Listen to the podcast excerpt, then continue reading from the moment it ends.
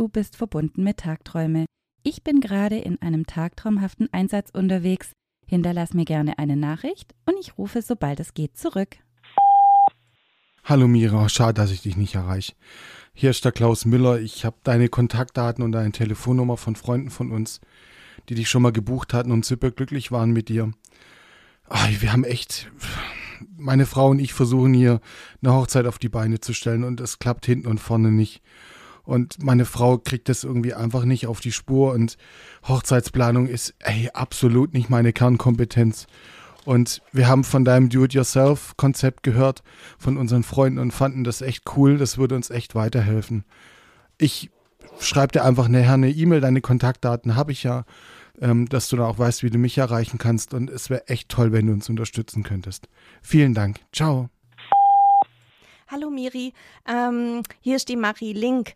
Ähm, ich rufe an und zwar habe ich ein kleines Problem. Das heißt, ich möchte nächstes Jahr heiraten und jetzt ist es so, dass ich mir einfach alles viel leichter vorgestellt habe, wie das es eigentlich ist. Mir reden viel zu viele Leute rein und jeder weiß es besser und jeder meint es am, am besten und jetzt ist es einfach so, dass eine Freundin, die hat dich empfohlen und jetzt habe ich gedacht, jetzt rufe ich einfach mal bei dir an und ich bräuchte einfach, so wie sich, so wie du raushörst, professionelle Unterstützung, bevor ich hier total die Krise kriege. Also ich würde mich riesig, riesig freuen, wenn du dich bei mir meldest und mich zurückrufen würdest, dass wir dann vielleicht alles miteinander besprechen könnten. Ich wünsche dir noch einen schönen Tag. Bis dann. Tschüss.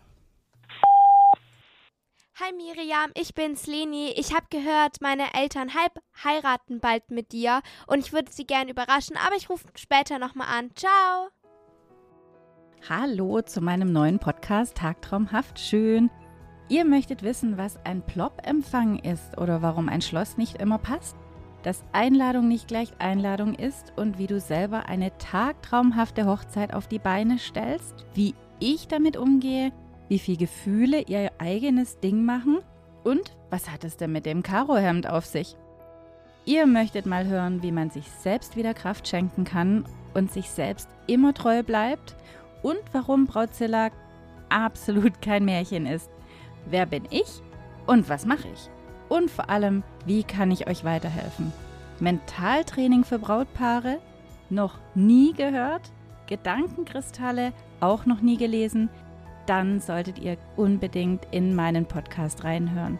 Und ich bin mir ganz sicher, dass auch der ein oder andere meine Folgen für sich nutzen kann, ohne zu heiraten.